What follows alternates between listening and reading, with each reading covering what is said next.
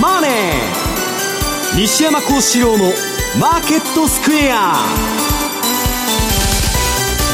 こんにちは西山幸四郎と。こんにちはマネースクエア比嘉宏と皆さんこんにちは。アシスタントの大里清です。ここからの時間はザンマネー西山幸四郎のマーケットスクエアをお送りしていきます、えー、大引きの日経平均株価今日は3日ぶりの反発となりました。終値、ね、118円46銭高い2万1778円74銭ということです。西山さん、今日は3日ぶりに上昇ということで、日経平均大引けです。はい、まあ、あの意外と底堅いというか、まあ、株のチャートを見てると、まあ、下値切り上げ型になっててね。まああの相変わらずトランプのツイッター方で、えー、もう TPP やるとかやらんとかあのあ入るとか抜けるとかですねシリアもやるとかやらんとか、ね、まあ、前と同じこと言っとんですけどねそんなやる前に教えるわけないじゃないかと。まあ、そういうことがあって、まあ、若干リスクオフの懸念というのが後退してですね、まあ、ちょっと、えー、ニュートラルになってるのかなと。少し安心感がっていう感じですかね。はい。えー、そして為替なんですがドル円がこの時間107円の50銭台での動きとなっています、えー、比嘉さん107円のミドルまで戻ってきましたね。そうですね。ただこの水準って抜けそうで抜けない水準っていうのも、はいずっと続いてるので、うん、果たしてここからもう一段上行けるのかどうなのか、はい、まあ、あの実需あたりはこの辺からですね、えー、売ってくるというような輸出系はですね出てき始めているようですし一方で輸入はもう全然この水準はもう高すぎてみたいな感じで106来たら買おうかなっていうそんな感じだったみたいなのでまあえー、そうですね。でもだからといってじゃあここからあの機種に伴うですね円筒玉による玉というのもですね全くまだ見えていないと。ええ、いつもだったらこれ外債絡みで少し調達しとかないといけないねという球がですね全く見えてない状況、ですんでまだ、えー、本腰の入ったですねトレードというのはですね、まだこのもう少し先時間かかりそうなそんな感じはしてますけどね。明けからなんですよね毎年ね。まああの特に長いところは、損保さんとかは余計にそういうふうに言われますよね。えさて番組はユーストリーム YouTube でもお楽しみいただけるようになっております。動画についてなんですがぜひ番組ホームページの方からご覧いただければと思います。ユーストリームそして YouTube でもお楽しみいただけます。そしてリスナーの皆さんからのコメント質問もお待ちしています。投資についての質問など随時受け付けておりますのでこちらもホームページのコメント欄からお願いいたします。ザ・マネーはリスナーの皆さんの投資を応援していきます。それではこの後午後4時までお付き合いください。この番組はマネースクエアジャパンの提供でお送りします。ラジオ日経のレースアナウンサー養成講座では第33期5月生を募集中。一瞬の攻防を音声で伝える。競馬実況のノウハウはどのスポーツ実況にも活かせるラジオ日経だからこそ学べるスキル。アナウンサー番組キャスターを目指す方。またレースの知識を深めたい。話し方を学びたい方もぜひご参加ください。お申し込みお問い合わせはレースアナウンサー講座をインターネットで検索。ホームページからどうぞ。毎週金曜夜更新。和島秀樹のウ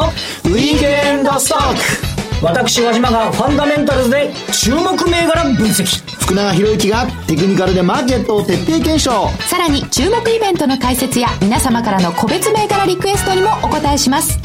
1週間のマーケットトピックが丸分かりで月額税別476円。詳しくはウィークエンドストックの番組ホームページをご覧ください。当たったら褒めてね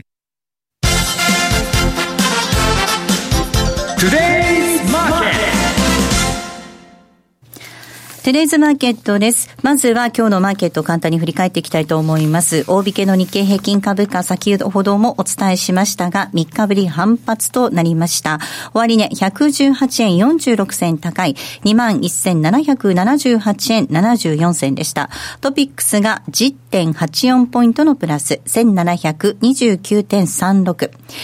トランプアメリカ政権がシリアに対する軍事行動の判断先送りを決めまして、中東の地政学リスクへの警戒感やや後退し、投資家心理上向いたとみられています。え売買高概算で15億2766万株、売買代金2兆4390億円でした。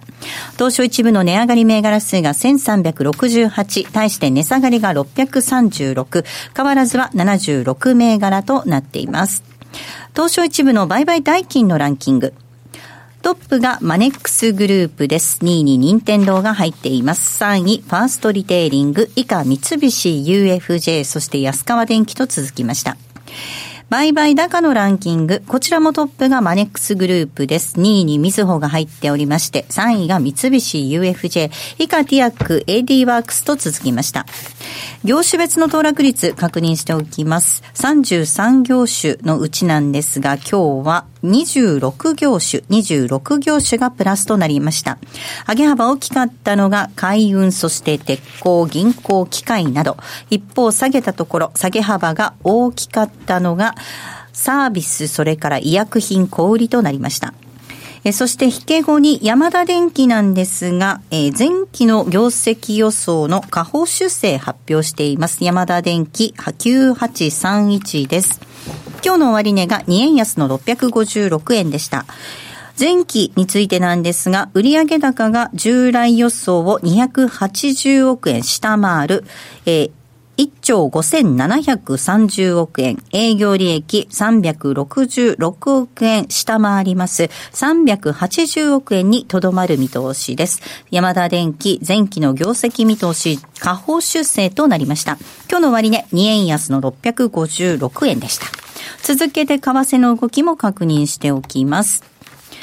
ドル円ですが、先ほどもお伝えしていますように、107円のミドルまで、えー、ドルが買われる動きとなっています。この時間107円5455です。そして、ユーロ円が132円の5156、ユーロドルが1.232124での動きとなっています。えでは、マーケットのポイント、比嘉さんです。お願いいたします。はい。まあ、今週も引き続き、トランプさんのつぶやきに振り回された一週間であったという気がしてます。はい。で、まあ、そういう中にあって、えー、株のボラティリティは、やはり日によってそ、そこそこ値幅が、高低差があるという一方でですね、なんか為替の方は、ボラがちっちゃくなってきてるかなと。はい。で、加えてずっと今週見てて思ったのが、あの、ドル円なんかを見てても、下値が切り上がってきてるというか、なんか106のミドルまでは行くんだけど、その下突っ込まないと。いうような感じがしてたので、まあ、ちょっと下もですね、ある程度ちょ限定的になってきつつあるのかな、そこ、まあ、下値固めをそろそろし始めてるのかなと。いうような感じは、えー、ちょっとこれまでとドル円に変化が見られたとこ。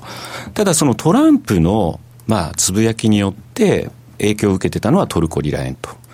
まあ、トルコの方は対ドル対円、いずれもですね、最安値更新というような動きがあって、はい、まあもちろんこの背景にあるのは、シリアの軍事的な攻撃ということだったわけなんですが、まあそれを一旦回避するという今報道が伝わってきていることで、それまで売られてたものの買い戻しと。いう感じですね。えー、ただ、うん、ドルトルコに関して今ちょっと、あの、直近のチャートがないので、何とも言えないんですが、あの、今日持ってきた資料でいくと、はい、まあ、ドルトルコもですね、まだ売りのトレンドっていうのが、その段階では収まってなかったんですね。あの、プラス1シグマの中に入ってなかったんですよ。だから今、あの、この時間になってそこに潜り込んできているのかどうなのか。で、今実際トルコリラ円のチャートは目の前に見えてきてるんですが、はい、これがマイナス1シグマの中に少し入り始めてきたかなという感じがしますので、まあこれで一旦ちょっとこの売りトレンドが本当に収束するのかどうなのか。ただ、トルコに関しては別にこのシリア問題って、これでじゃあもうやらないと言ってるわけでもないですし、ね、まだまだ。加えて、今週実はですね、またエルドアンが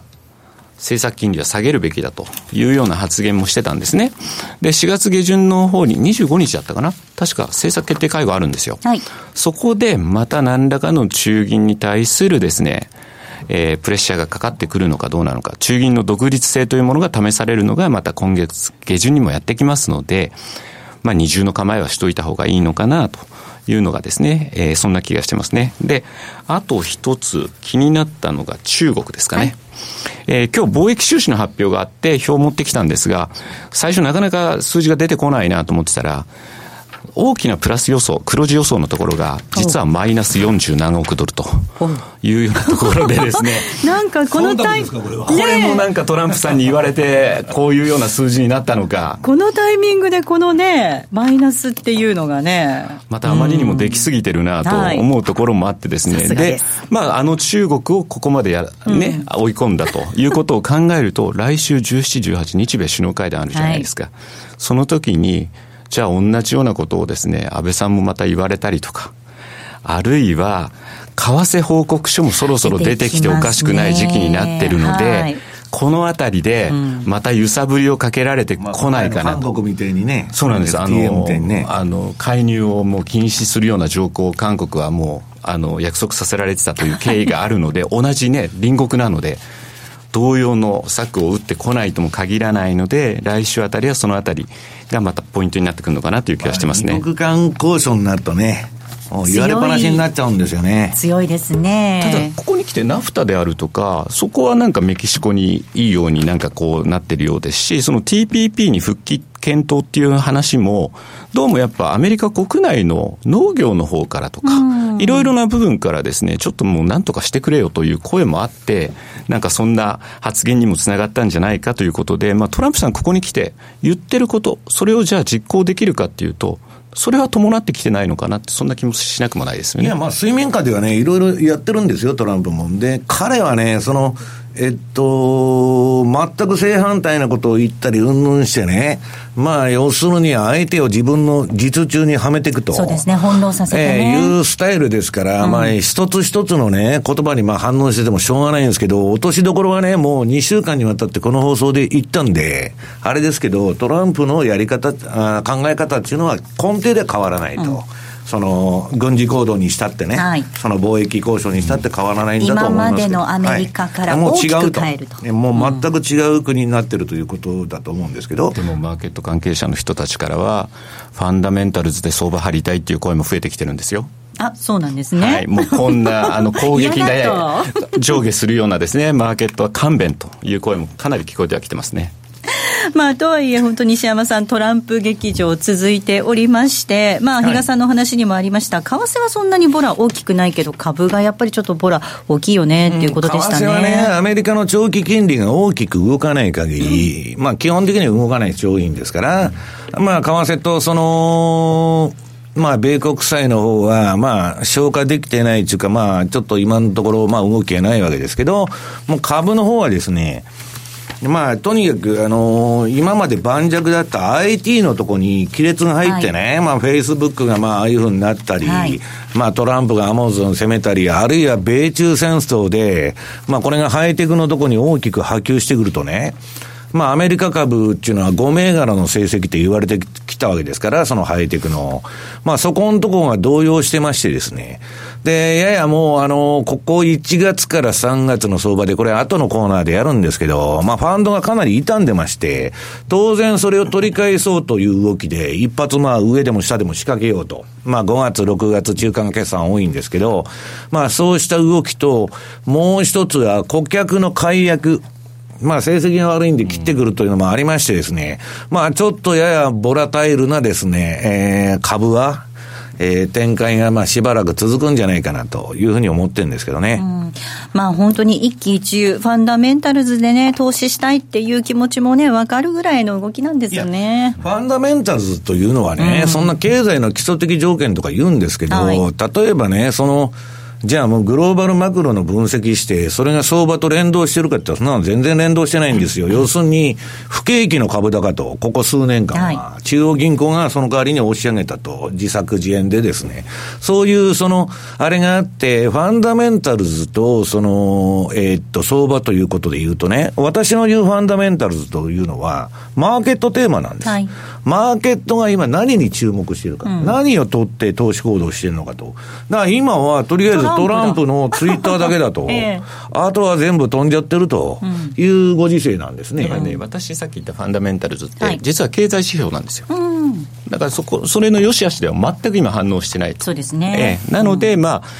今まで長く相場やってると、そこでちょっと動きがあって、初めてそこであのディーリング仕掛けていくっていうような人たちにとっては、なかなか厳しいだから逆に、その金、為替で言えばね、金利差だとかそういう面から、その政治のウェイトがものすごく上がっちゃってるってことなんですね。うん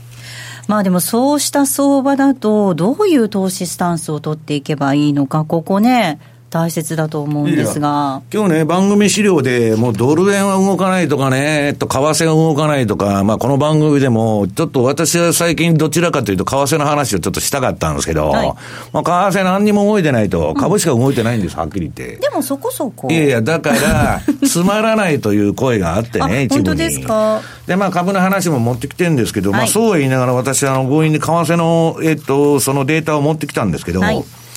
これね、こういう相場にどう対処するかと、対峙するかと。まあ、相場の、その、私のスタイルっていうのは、まあ、変化に対応すると。いつでも同じやり方はしないわけですけど、もう、えー、取引タイムフレームを短期化するしかないと、ずっと言ってるんです。もう、冷やしベースで見ると、上下振ってね、えー、もう上も上がるし、下も上がるみ、あ下がるみたいな相場が多くて、これね、売り方も買い方も儲かってる場合もあるし、1日の動き見てると、両方損してる可能性もある。うん、ただ、冷やしで見ると行ってこいみたいな動きが、だいぶ多いと。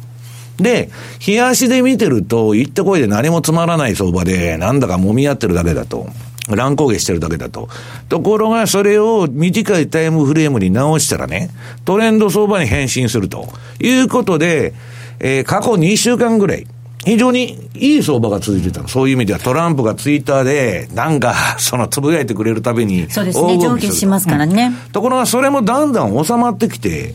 えー、ついには、えっと、昨日私ブログにも書いたんですけど、午前中なんかもうすることないと、トレンドも何もないと。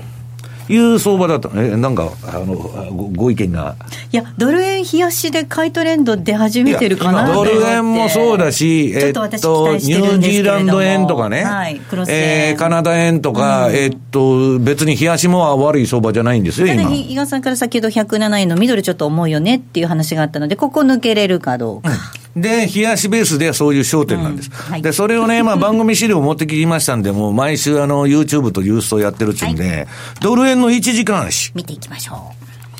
これ見てると、チャートが、えっと、ローソク足が赤になった時は買い、えー、黄色になった時は売りと。で、まあ一番最後の下の、えー、サイドウィンドウっていうのに、まあ黄色とか赤のシグナルが点滅してるわけですけど、まあ、ちょこちょこ取るには全然悪くない相場。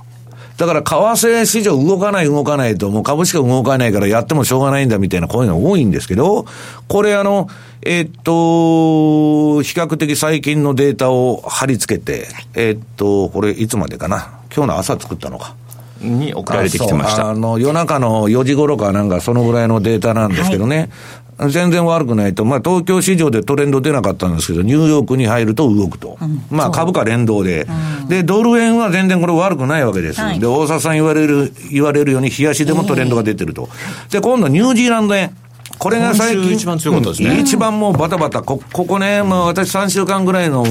前にやってる通貨はドル円と、まあラジオでも言ってるんですけど、えー、ドル円、ニュージーランド円、カナダドル円だと。ポンドもやってるっておっしゃってましたね。ポンドもやってますけど、うん、で、それでね、このニュージーランド円も、これ、この先はもっといい相場だったんです。はい。で、これまあ今日の朝の、えっと、朝方の4時頃までのチャートなんですけど、悪くない。この時間も結構上げてきてますね。買いトレンド、買いトレンド、買いトレンドっていうのは連発して、まあ、これ、えー、っと、資料の中で黄色くなってる時は、まあ、売りトレンドなんですけど、このまますぐ終わっちゃうと。で、これ間違ったらね、もう全部タイトな損切り入れて、間違ったとこはもう全部あの、すかさず損切り入れてシステマティックにやってるんですけど、はい、全然悪くない相場なんです。で、ポンド円、はい、今言われたポンド円も、はいまあ、これはまあ、大したことないですけど、昨日の夜はよく走ってくれたということなんです。ところがですね、これ、まあ、そう強気相場になってないっていうのは、次にユーロ円。はい。こっちのはもうトレンドがほとんど出なくて。ユーロが若干重いですもんね。はい、あのー、もう、これ、これこそどうしようもないチャートということで、で、カナダドルもいい相場が続いてたんですけど、はい、ここに来て止まっちゃったと。だから、あの、銘柄選択っていうのは、トレンドが出やすい市場、出やすい市場に乗り換えていかなきゃいけないんですけど、それはね、この1時間足をやる場合は、その上の4時間足、あと日足のトレンドを確認して、日足とか4時間でトレンドが出そうな時は、1時間でそういう通貨を選んで乗ると成功する確率が高いということなんですね。クロス円が本当この時間ちょっと動いてきてるので、上抜けるかどうかによって、ちょっとまた雰囲気が変わってくるかなと思います株がね、私、あの、エリオット波動のカウント、まあ、今日あの、番組資料としては持ってこなかったんですけど、一応 ABC の方で、はい、まあ、目先はですよ、うん、まだこんなあの、ニューヨークダウって、冷やしベースでは調整相場みたいなもんなんですよ。うん、去年までのでっかいトレンドが終わって、まあ、あの、冷やしで調整ベースだと。で、月足とかね、えー、週足や標準偏差と ADX が垂れてはきてるんですけど、うん、まだボリンジャーバンド21の0.6の上におるわけですから、はい、まあ、こんな下げなんていうのは大したことない、もう私に言いましたら。で、そういう中で、株がね、とりあえず、今、あ、株のチャート出しちゃっていいのかな？出しちゃおう。9、えー、っと、9ページかな？はい。9ページの、えー、この私のやってるニューヨークダウ東の標準偏差ボラティリティモデルと。これまあ正念場だっつってここ何週間か言ってたんですけど、一応下値こらえてるんです。で、これはね、えー、去年までの上げ相場がことあ今年の1月で一旦終わって、今、ニューヨークダウは冷やしで見ると、まあ一回売りトレンド出てるんですけど、調整相場に入ってると、基本的には。大きな流れでは。で、その調整のパターンっていうのはいろいろあるんですけど、三角持ち絵をやってたと。うん2月、3月は、はい。で、そこが3月が三角持ち絵下に切れて、はい、下にドスンと落ちましたと。うん、ところが、この落ちたとこが前の安値とスレスレ、まあギリギリ切ったんですけど、そこから大きくは下抜けなくて、今戻してるんです。うん、で、このチャート見るとね、えー、っと、去年の相場で加熱相場、ビットコインから何からもう全部上がったこの11月の急騰局面ですね。株の。そのスタート地点に戻って、その分が剥げて、で、今切り返してるんです。で、そうなると、この今ね、皆さんその三角持ち合いの上の線、えー、上値抵抗のトレンドライン。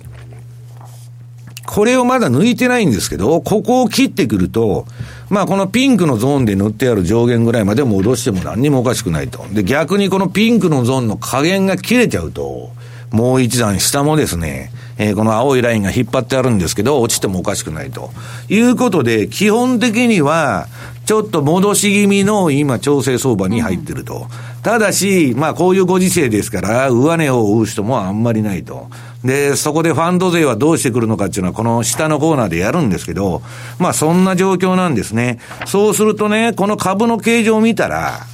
まあ為替もですよ。基本的には、今戻しながら上げたり下げたりするというような感じで、ニューヨークダウこれトレンドが出てるわけじゃないですから、今。まあしばらくはですね、短期、短期的な時間枠、タイムフレームでトレードするのが一番いいかなというふうに思ってるんですけど。はい後半のコーナーでファンド税はどう動いてくるのかお伝えしていきたいと思います。ここまではトゥデイズマーケットをお送りしました。高山緑星の株教室第33号は波乱相場の中でも逆行高を狙える天馬川候補株を徹底的に絞り込む好評発売中。DVD60 分。価格は税込8640円。別途送料をいただきます。お申し込みは0335954730ラジオ日経通販ショップサウンロード。またはラジオ日経ネットショップサウンロードまで。毎週月曜夕方4時からは毎度相場の福の神10ミニッツ相場の福の神こと証券アナリスト藤本信之さんが独自の視点で旬な企業をピックアップ。藤本さん次回の放送ではどちらの銘柄をご紹介いただけますか？えー、次はですね東証マザーズ銘柄。ごめんなさい。コマーシャルの時間もう終わりです。詳しくはオンエアを聞いてください。月曜日の夕方4時にお会いしましょう。ほなまた。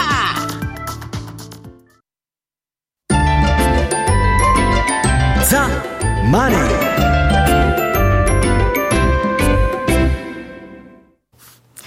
さあ、このコーナーでは FX 取引の考え方について、リスナーの皆さんからいただいた質問を紹介しながら進めていきたいと思います。えー、二つ質問を紹介したいと思います。まず、トランポリンさんからいただきました。ありがとうございます。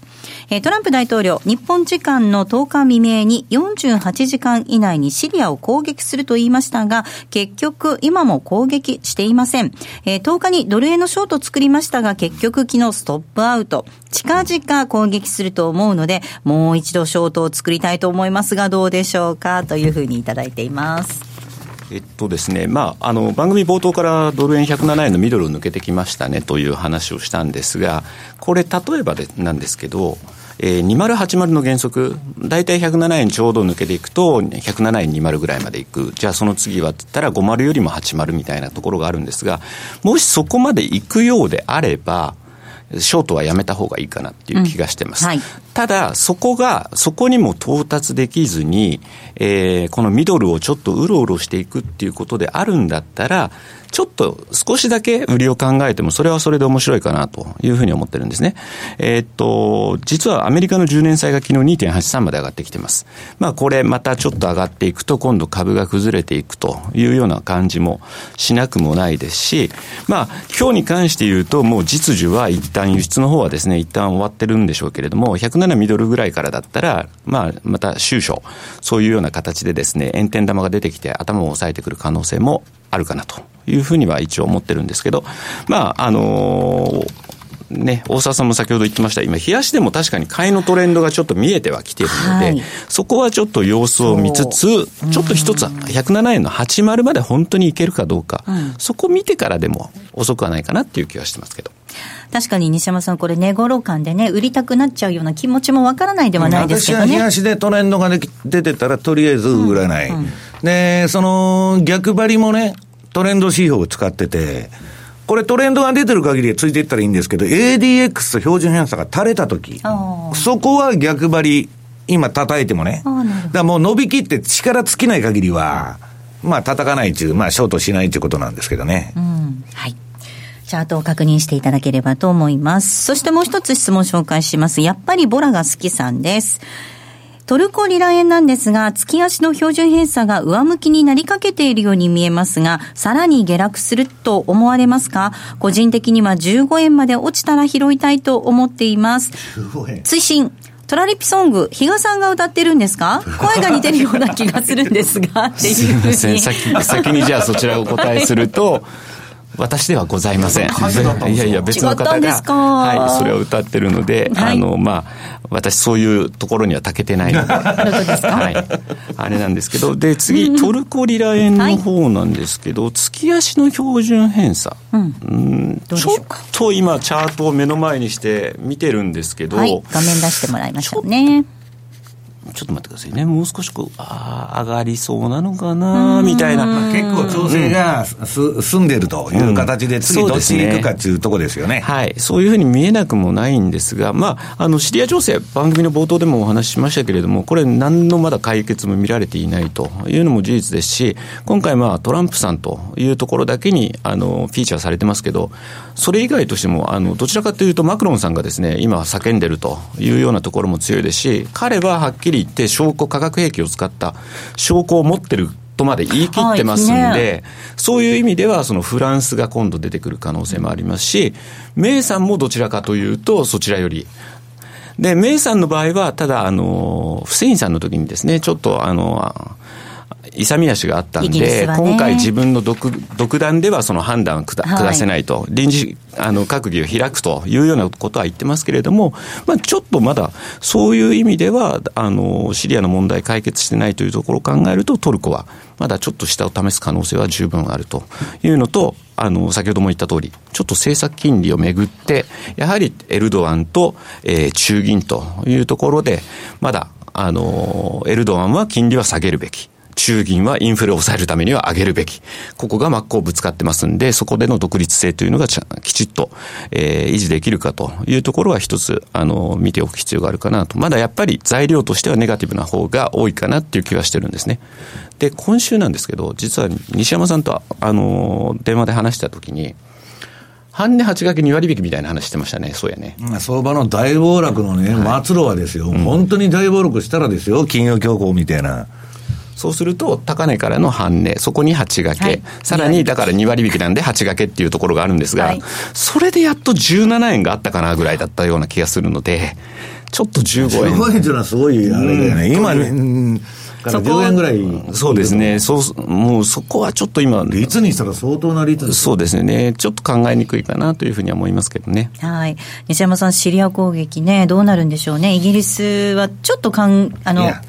自制してるというか、結局ね、考えてるみたいな。話が見えにくくなってんのは、私は別に軍事評論家でもなんでもないんで、あれなんですけど、まあみんなファンドマネージャー言っとるのは、まあアメリカもイギリスも二つに割れてるんだと、今までのね、軍産複合体とかウォール街の、まあいわゆるグローバリズム推進者、ね、こういう連中は、まあ、ヒラリー・クリントンを支持して、まあ、トランプでひっくり返っちゃったと。で、そういう連中は、まあ、戦争もしたいし、うんぬんで、いろんなことをやるわけですよ。で、トランプは、アイソレに、えー、レーションというか、その孤立でね、はい、えー、もう要するにアメリカさえ良かったらいいんだという、そのことに方針を、舵を切ってるわけですよ。で、それがぶつかり合ってると。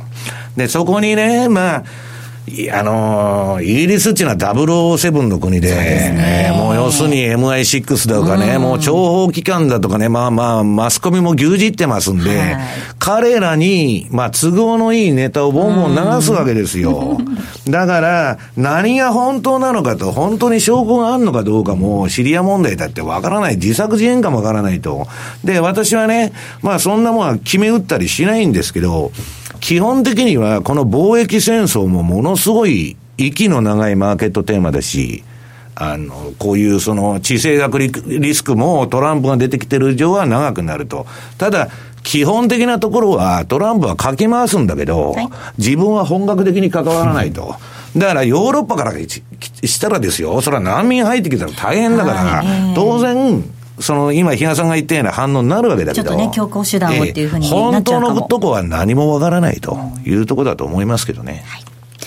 さあ、そして比嘉さん、今週末、大阪セミナーがあるということですね。はい。あさってですね。えー、日曜日ですね。はい、なんかちょっと、あの、大阪の方、天気が悪くなるんじゃないかというような予報が気になってはいるんですけれども、本当にあの、多くの方からですね。風はいみたいですね。多くの方からですね、あの、ご応募いただいたんですが、今回は本当に申し訳ありません。あの、抽選という形をですね、あの、厳密に取らせていただいたというところもありますので、もうすでに、あの、当選された方、あと、残念ながら今回ちょっと、えー、応募から漏れてしまった方、それぞれにはですね、あの、メールの方をお送りさせていただいておりますので、はい、ぜひともそちらを確認した上でですね、ご参加いただきたいなというふうに思います。はい。改めてメールを確認していただいて当選された方、会場でお待ちしております。ここまではトラリピボックスのコーナーでした。北野誠です。お金をただ預けてるだけだったらもう本当に目減りするこの時代に皆さん、ぜひともちょっとでもお金を増やしたいなと考えてる皆さん、ぜひともこの北野誠のとことん投資やりますせお聞きください。北野誠のとことん投資やりますせは毎週水曜日夜10時30分から健康生活応援番組健康ネットワーク。4月から毎週月曜夜10時に放送時間が変わりました。皆様の健康美容のために役に立つお話を毎回専門家をお招きして伺います。健康ネットワークは月曜夜10時から。高回転を抜かせない。高回転若き3歳馬がかけてゆく。いよいよサラブレッドが一番美しく見える季節がやってくるさあ次の物語へラジオ日経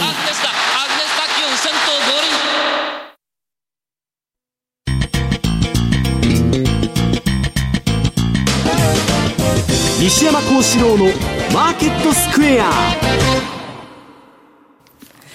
さあ、このコーナーではマーケットの見方について西山さんにいろいろな角度で教えていただきます。今日のテーマです。5月、6月に向けたファンド動向ということでお話伺っていきたいと思います。はい。今、大札さんが本番中にドル円のあの、標準偏差ボラティリティトレードで利食いを行われてましたけど。行ってないですよ。見てただけですよ、もね。とにかく、この1月から3月の大荒れ相場で相当傷んでるわけです。はいそれはあの、米債から何からね、いろんなとこで損が出てる。で、これを取り戻しに行くのか、あるいはまあ、どういう、その、行動に出てくるのか。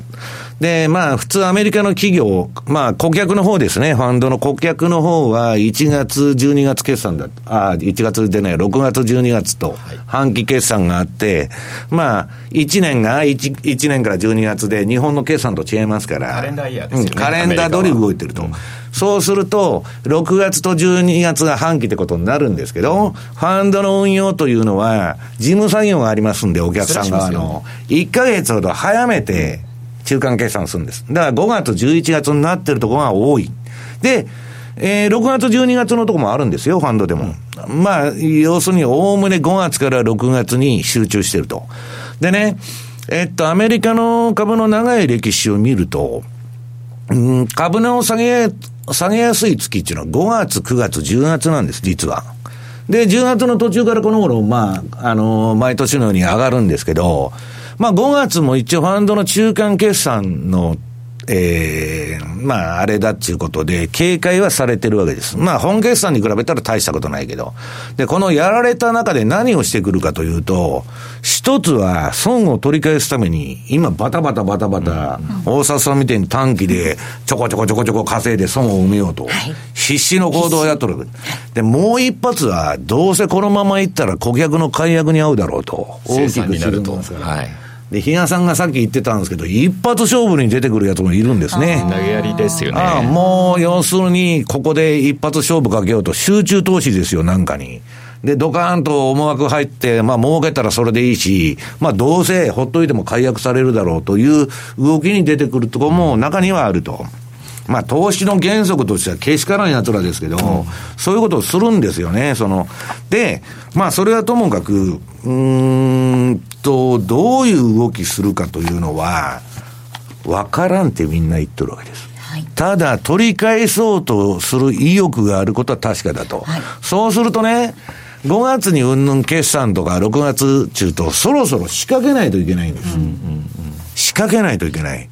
で、えー、そういう中でね、今、まあちょうど番組資料持ってきたんで、えっと、12ページ。これはラリー・ウィリアムズの、えー、システムなんですけど、ニューヨークダウの冷やしで、えっ、と、下のサイドバーが青いとこが買い、赤いとこが売りと。まあ、売りトレンド期。で、これも、あの、こう、去年までね、そのもう買っといたらいいと、もうほったらかしといたらいいっていう相場が続いて、もうファンドもね、 FANG やなんやかんや、あの、 MANT だとかね、ビッグファイブだとか、買っといたら儲かるわけですよ。で、今、フェイスブックでこの前なんだっけ、もうものすごい、個別銘柄、1銘柄で8兆円とかなんなんかすごい損が出て、で、アマゾンも打たれてね、まあそのビッグファイブとか FANG とか MANT 合わせると相当損が出てると。で、おまけに指数も下がってるわけですよ。で、このラリーのこれ見ると、今までこんなん買ってたやつが降りてるわけないですから、相当やられてるだろうと。そうすると成績が一挙に悪くなって、解約になるだろうと。いうことなんですね。で、じゃあ、その、これから仕掛けてくるとファンドが、トレンドがありゃいいんですけど、今、次のあの、13ページ。これはまあ私はまだ発表してないボラティリティサブモデルといってですね、これ、あの皆さんチャートの右側を見てもらうと、売り買い売り買いつって、いくらでもシグナルが出てるじゃないですか、白い矢印で。これめちゃくちゃやられてるんです。ふ普通に順張りするとめちゃくちゃやられる。はい。だってもう振りまくってるんですから。で、この白い、し、し、えっと、白い矢印の上下の通り従ってやってると、ここのところボロボロにやられてるわけです。ところがね、えー、普通に MacD 使おうが何使おうが、じゅまあ、その、そういうシステムでやってると、この、チャブ付きのね、乱高下相場ではむちゃくちゃ、どうしてもやられちゃう、順張りすると。で、私は、そっからやられないように、フィルターをかけて、誤ったことをもう教えてくれますんで、売りとか買いとか、その間違いの意見を削除しようと。ね、フィルターをかけてノイズを取ろうと、相場から。そうするとね、これ皆さん番組資料の、その、えー、番組資料ってこの郵送とか YouTube 見ていただいてる人はそれ見ていただいたらいいんですけど、赤丸ついたとこだけ。これだけにしか実際には私らの売買で従ってないんです。で、それは何かというと、この黄色いボラティリティの線が上がってない時のシグナルは全部騙しだと。で、これを取ってあげると、飛躍的にいいシステムが出来上がる。うんこれはまあ企業秘密なんであんまり言えないんですけどね。で、そうした中、ここを必死に焦ってやっとる。まあこれボロボロになっとるってことですよ、その順張り派は。で、私が聞いてるとですよ、その株のその先物やってる運用者に、ここ2週間ぐらいいろいろいろヒアリングしたんですよ。はい、そしたらこれ今私が言った通り、順張りのやつはむちゃくちゃやられてると、システムトレードからね、アルゴリズムからもうむちゃくちゃだと。で、何してるかというと、その次の14ページ。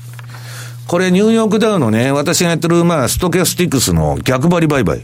これむちゃくちゃうまくいってる。今のニューヨークって、冷やしベースはですよ、1時間とか15分はもうトレンドに乗ってたらいいんですけど、冷やしベースはとにかくむちゃくちゃやられると。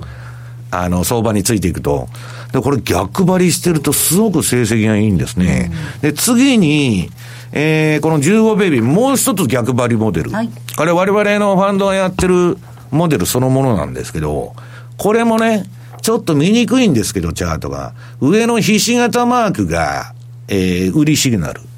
で、下に三角出てるのが買いシグナルなんです。で、これやられたらストップロスを置いてますから、間違ったシグナルもたまに出しとんですけど、ここで売れっつって、あの、去年の11月とか、あ、12月とか勝ち上げられてるんですけどね、踏まされてるんですけど、すぐ切っちゃう。